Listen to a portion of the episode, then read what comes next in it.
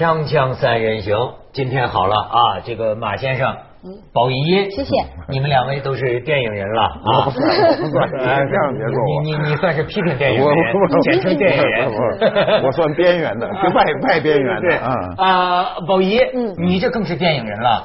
这最近跟你有关的这个八卦，我可注意，你老不到我这儿来，可我一直盯着你呢。谢谢谢谢那个金马奖 也也相逢一报泯恩仇啊。呃啊，你这 哎，我都不知道该说些什么了。哎，对，他们很无聊，很八卦。不不不你知道现在还有一种说法叫相逢一觉泯恩仇。嗯，哪个叫？哪个叫对？就是说，当年的这个老情人，多年之后再见面呢，嗯冤梦重温，嗯就睡一觉，嗯结果呢，还不如当初呢。这你的亲生嘛有过种民民民间俗语，相逢一，你是相逢一报，一报一报你那算什么恩仇？所以就看出这个嗨。嗯，小情小爱嘛。小情小爱 啊，对。咱这个阿宝，你看我们这大陆这儿，这大大大大这个气气度大，我们讲正经事儿，嗯我们讲电影业的这个发展。你在这次金马奖上，除了了结了个人恩怨之外呢，对这个电影业有什么感触啊？其没有了，我对电影业其实没有什么特别感触。我的我的意思是说，因为呃这个事情结束了之后，其实后续在内地有很多的声音嘛，尤其是比方说像最佳女主角的奖项颁完了之后，然后那个冯导演在微博上也也说了一些话，然后好像大家就你来我往的就有有些说法这样子。但是首先我想说的一件事情是，其实一个颁奖典礼，你说要做到绝对公正是不可能的，因为每个颁奖典礼都有它背后的价值观在。它是哪里办的颁奖典礼，就有哪里的价值观。金鸡百花奖有金鸡百花奖的价值观，CCTV Channel V 或或者是 MTV 的活动有他们的价值观，他们心目当中认定红跟认定好有一套自己的标准。那么金门马祖方向的价值观是 我金马奖金马奖像像这种影评是应该讲说所谓评论演技这种的的颁奖典礼，我就觉得你基本上定了评审，你就定了结果。你看了入围名单，如果选入围名单的那群评审跟评分的评审是同一群人的话，你看入围名单就知道结果在哪里了。比方说今年就是以艺术片为主。那当然，得奖的结果它不可能相冲突嘛。你不可能你在提名的时候你说啊都是艺术片，你突然颁给一个卖座片，那你不是自打嘴巴？你的价值观得从一而终嘛。嗯那因为发生了这个事情啊，比方说到包括冯导演也说了，我早就知道他们不给我们会什么样，哦我心想说哦好的，我觉得就事论事。我来看一下，因为说我说我真的不好意思，《唐人大地震》我真的是最近才看的。嗯，我看完之后呢，我真心觉得没什么，就完全都不是大。比方说有人说，呃呃，可能徐帆姐演的太过了，我就在想，因为我是身为一个演员的角度去看这件事情的，我就在想，如果你今天这个角色你面对的是人生的大悲。嗯，你不这样演，你你还要怎么演？比方说刚开始的时候，我也是觉得哇，好多拉长音啊，啊，长音的拉是唐山口音的拉然后长然后拉超长的，然后我就觉得哇，一我是觉得偏佩服演员中气，二是觉得有必要这么多长音吗？跟我一块儿看的朋友就说了，他说如果是你，嗯，你会怎么演？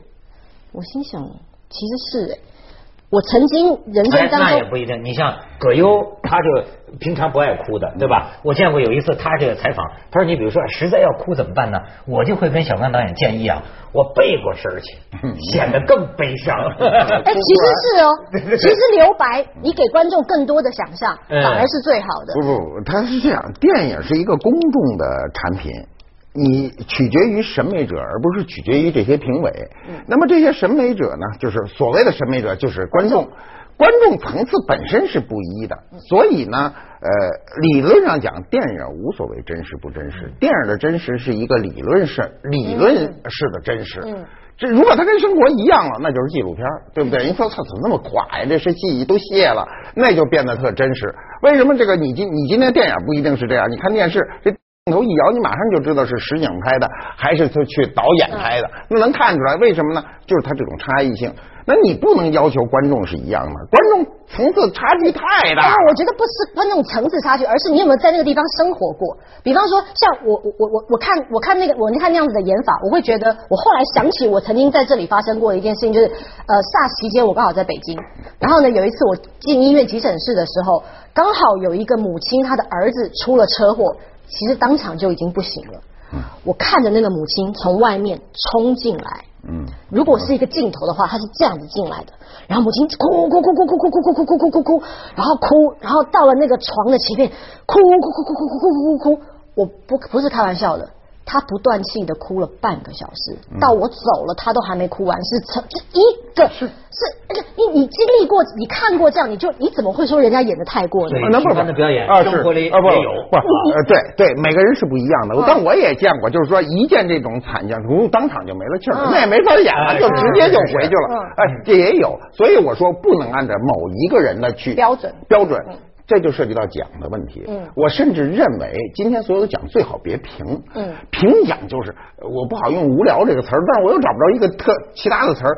奖项变得越来越无聊。我们用证据来说话哈，就是我不金马奖情况我不知道，因为我确实不知道，我也没去过台湾，我也没看过是是是。但我知道中国的这些什么百花奖之类的各种乱七八糟的奖哈，不乱七八糟这词儿能掐了吗？你能不得罪人吗呃你能保不得罪人对保义的乱七八糟呃各种各样的奖，多彩的对各种各样的奖，对我我这词汇贫贫乏说不出来了。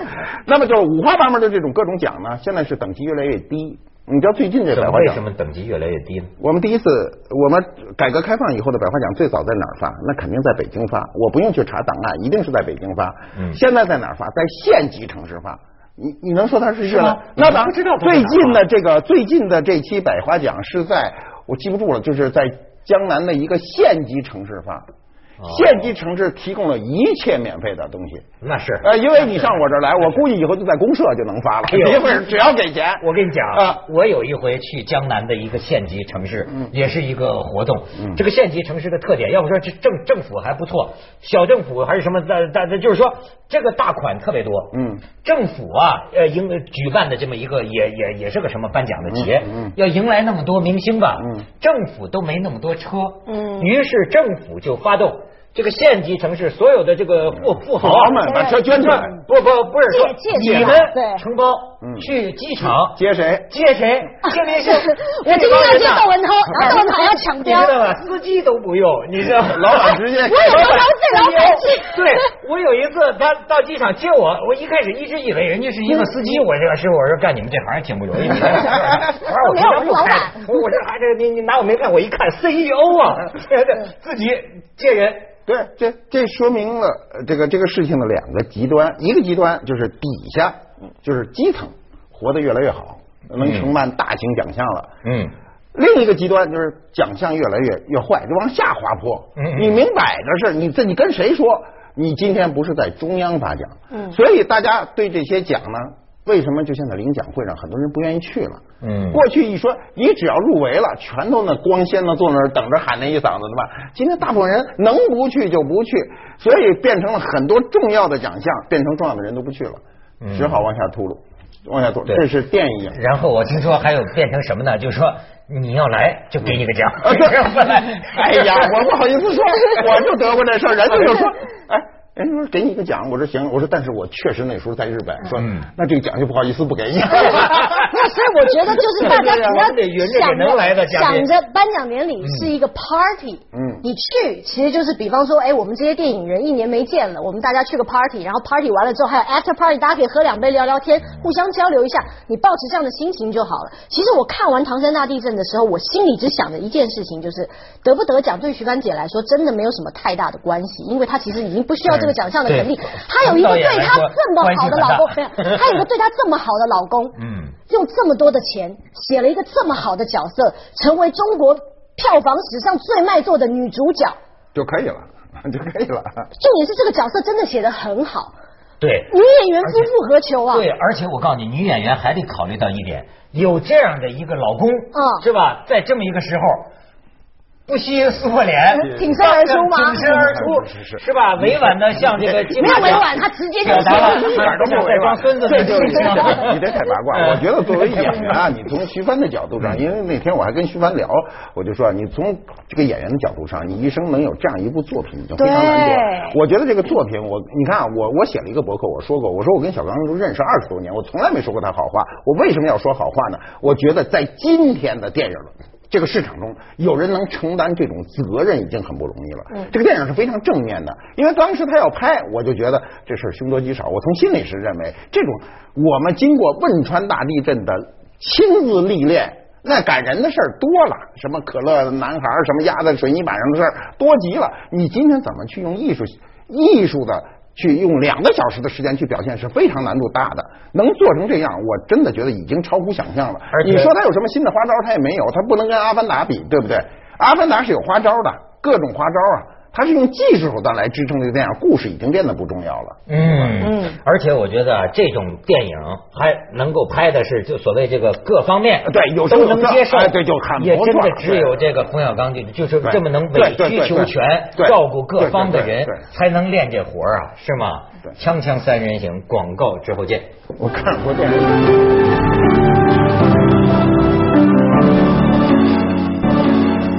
光你金马奖一笑泯恩仇，留下这个影坛佳话是吧？这个 我们马先生最近也有佳话了。马马这要不说《锵锵三人行》影响了无远弗届啊，他在我们这儿说了一嘴。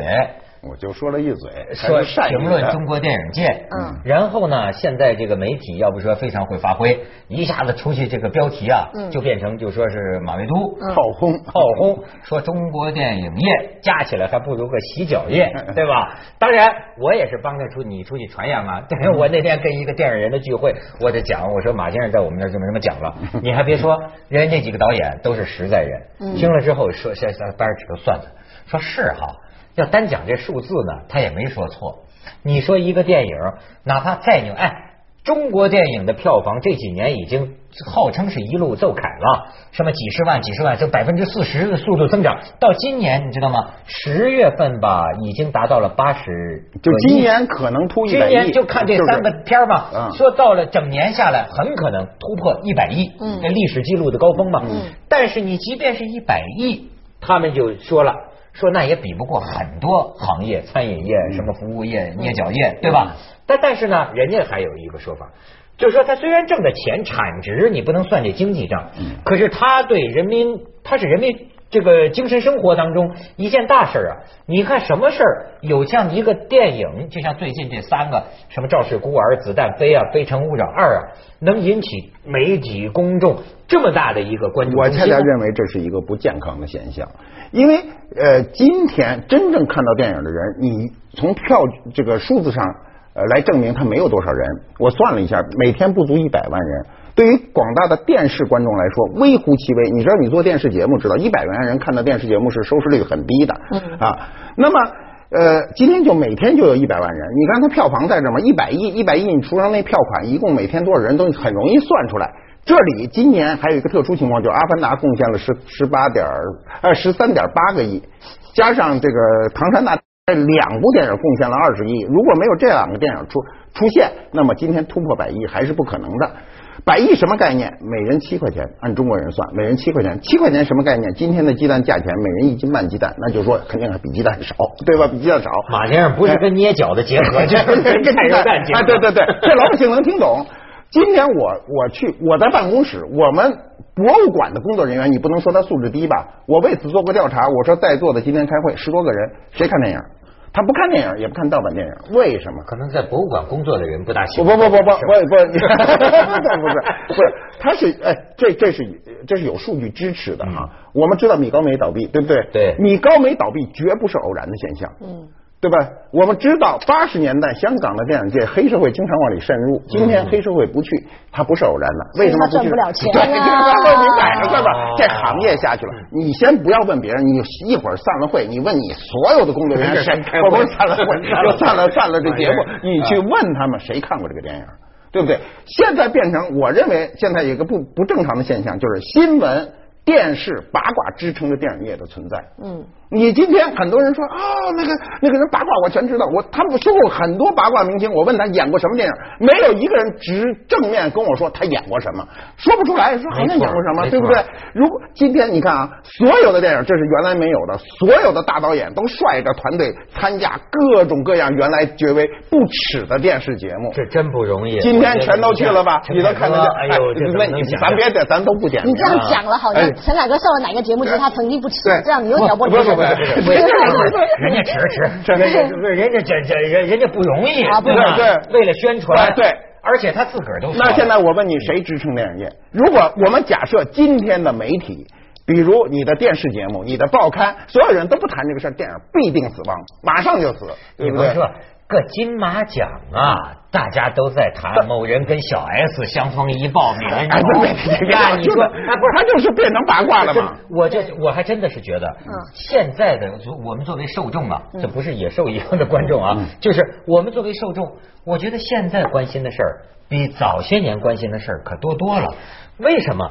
你说那个时候，比如说我年轻的时候，说看个电影，嗯好看就好看，完票房哪知道啊？嗯知道都不知道。现在你发现没有，大家消费的科目啊，嗯。甚至包括比你们电影是哪个弄多少票房，嗯。哪个怎么宣传，哪个传偷票什么房八卦，哪个投票房？哎，偷哎，你还别说偷票偷票房我再给你八卦一下，这出在我们石家庄，我老家，都我都不知道是真的我那。天看半天，我都不懂什么叫偷票房，看那个程序我才明白过来。我先明白，人家还说这是低段位的，就是说你本来买这个电影的票，嗯。然后呢愣给你另一个电影的票，嗯。但是告诉你说没事，你就拿着这票照样看几个电影，嗯他就可以算票房。嗯我还听他们人讲过，还有一种是什么呢？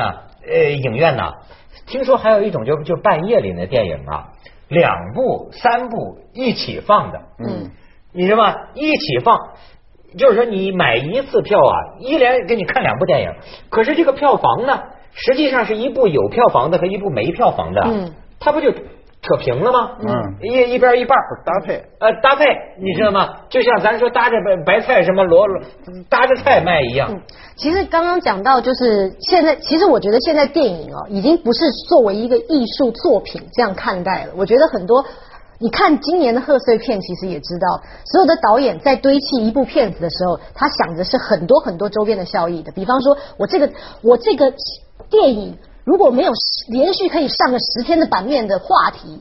我怎么冲贺岁片呢？我怎么跟别人比呢？别人为什么要来看我这个戏呢？它是一个消费活动，消费的就是我们这些消费者要说点什么。比方说，今天我们坐在这儿，你说你们两个都没看，嗯，我至少还去看了一部。可是你要知道，我们就算不看，我们也消费它了。对对可是我老实讲啊，呃，可能这是我个人的感觉啊。嗯我觉得我之所以看好几个电影，明明不错，但是我看的毫无感觉，就是因为事先聊的太多了。哦呃我我我我个人觉得是这样。你所有的点子在电视上都不对你要票房都说啊说啊，他最后怎么样？说说说了半天，你知道吗？你再看呐、没有这个没感觉了我觉得是宣传队，也许让了很多人买了票进电影院，可是你也糟践了这部电影的观影效果。但是有一点你这个你可能会忽略，是怎么回事呢？今天我们老说说，我看了报纸上经常说着说这个导演不会讲故事啊，故事在电影中已经变得不重要。为什么不重要？是因为电影的初期就是讲故事。讲小说的故事，我们的八十年代以前，全世界的著名的电影都是小说改编，这是证据。那么小说是非常容易讲故事的，电影浓缩小说开始讲故事。今天的电影观众，大部分下面的电影观众是被电视剧训练出来的，嗯电视剧的容量太大，你通过电影去讲电视剧所能容纳的故事，你注定是死。所以《阿凡达》就不讲故事，西方的电影开始不讲故事，讲技术，让你看，就叫视觉冲击，是吧？什么变形金刚啊，什么阿凡达之类的，这叫视觉冲击。故事啊不，它的故事不重要。你听着啊，我们再来，嗯我们我们做一道题，你今天让任何一个世界知名导演，他都不可能在二呃两个小时之内讲完金婚这样的故事，讲完潜伏这样的故事，他讲不出来。为什么这东西容量太大？那么我老说文学不会消亡，永恒的。但是文学的载体一次一次的消亡，唐诗、宋词出现，唐诗消亡；元曲出现，宋词消亡；明清小说出现，元曲消亡，就是因为它的我们说的消亡是相对意义的，不是绝对的死亡，是消亡。电影为什么要消亡？游戏的出现，电视剧的出现。逼迫你没地方去，所以你必须要改变你的生态，你的状态是什么样。所有捞出票房的，一定背离了电影最初的，或者是我们最熟悉的那套模式。如果不背离这套模式，你就死了；要不然你就轻松，就是大笑江湖。我听一个看过的人跟我说，我是。他说那话很有意思。他说啊，我看完这个电影哈，说电影票，我说电影是票，我就老考察呀。我说我因为老上你这儿来，怕你问我。我说你的电影票哪来的？他说发的。他说不发不会看。他说我看完，我谴责自己，我是无奈。呃，我我无奈可耻，我觉得我自己又无奈又可耻的笑了。你说这事儿很麻烦，就是他变得很轻松，他就跟你看一个相声、看一个小品没区别。嗯我没有看《大笑江江湖》啊，我不认为电影好坏，这个我突然把戏名讲出来，那那没事儿，没看呢就可以说写出是电影界中人，马上我我没有看啊，对我没有看，但是他没有说，他说这电影你肯定会笑，你不可能不笑，但是觉得自己很无奈，而且觉得我我我为什么要来？这个有时候啊，我看他哭啊，也是觉得很无耻的，自己就哭了。那没有那没有那没有锵锵三人行，广告之后见。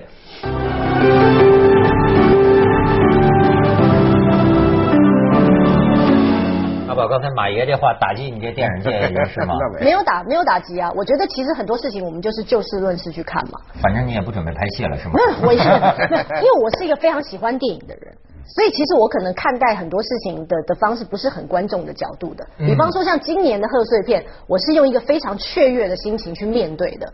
你知道我在那个微博上看到冯小刚导演曾经写了一篇文章，他说呢，他说啊，今天晚上呢，我们在某个录音棚。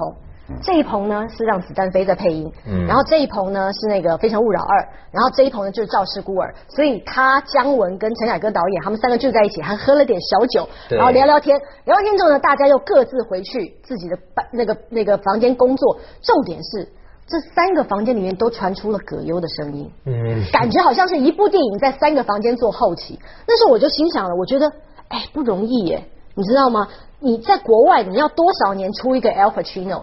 他拍了《教父》三部曲，我们看到一个演员人生的历程，从年轻很青涩的，他只是一个不想当黑社会的人，到后来他变成一个黑社会教父，他的下一代又起来，他这三部电影等于他的人生。但我们在一年一个贺岁片一个礼拜的档期之内，我们看到一个优秀演员扮演三个不同年代。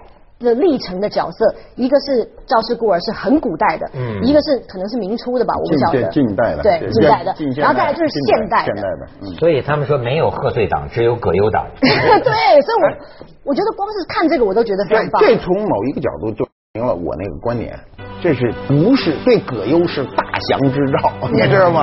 但对这个行业是个不祥之兆。没有更多的人来支撑这个行业，为什么大家都觉得这是票房保证？你过去你看，在三十年代、四十年代，这个米高梅全盛时期，群星璀璨，你看他那个那那个合影，你一看就震惊。你今天拉不出这么一个片子来，拉不出这么多人站在那儿，个个都能挑大梁，没有。咱仨左右。